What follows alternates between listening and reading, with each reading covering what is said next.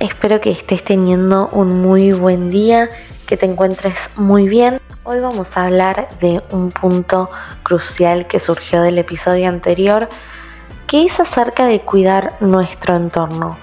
Una parte muy importante a la hora de hablar de nuestro autocuidado se trata de crear un espacio seguro para mí, desde donde me puedo dar cuenta qué cosas de mi entorno me están afectando y me generan malestar. Se habla mucho, por ejemplo, de las banderas rojas en las relaciones, tanto de pareja como de familia, y en este punto podemos pensar de qué personas nos estamos rodeando, ¿no?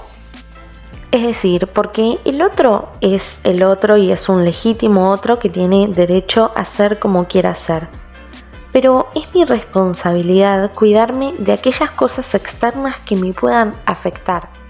Y eso incluye muchas veces actitudes de determinadas personas.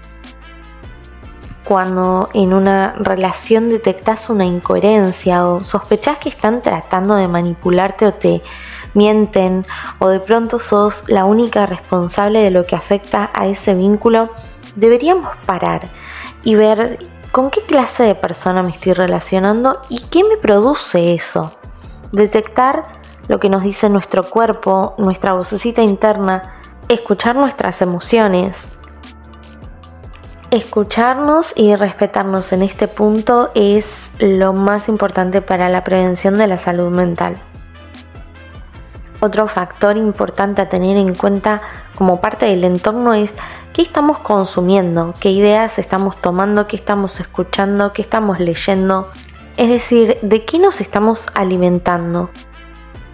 Algo clave es alfabetizarnos emocionalmente, desarrollar nuestro nivel de conciencia para luego no ser personas vulnerables ante la manipulación y ante diferentes tipos de violencia psicológica que se pueden presentar en muchas relaciones, en muchos entornos laborales también, que en muchos casos pueden pasar desapercibidas tal vez porque no estamos atentos a estas cuestiones o porque están naturalizados en la sociedad, pero sin dejar de lado que parte de la responsabilidad es nuestra, que debemos estar atentos, debemos estar conscientes, debemos trabajarnos y saber que parte de cuidarnos es esto también.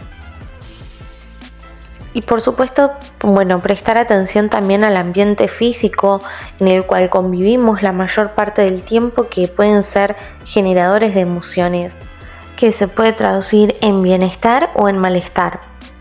Depende de lo que nosotros elijamos como armonioso, como pacífico y no un ambiente que nos abrume, que nos genere ansiedad, dentro de las posibilidades que tenemos de elegir, que son muchísimas más de las que las personas piensan, no pasa solamente por los recursos económicos o por el lugar en donde vivimos, es decir, nuestra área de influencia es muy grande.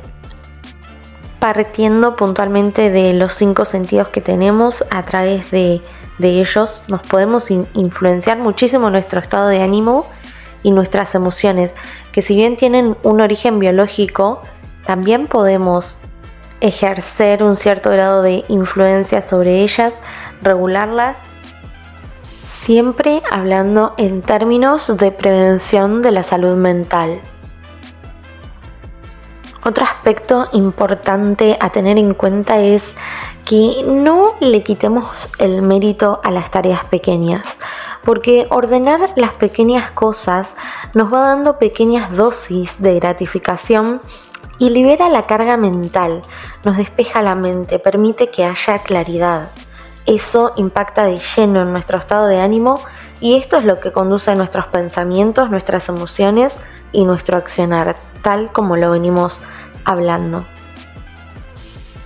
Así que hoy te dejo para que pienses. ¿Qué podés hacer para mejorar la calidad de tus ambientes de crecimiento y expansión personal?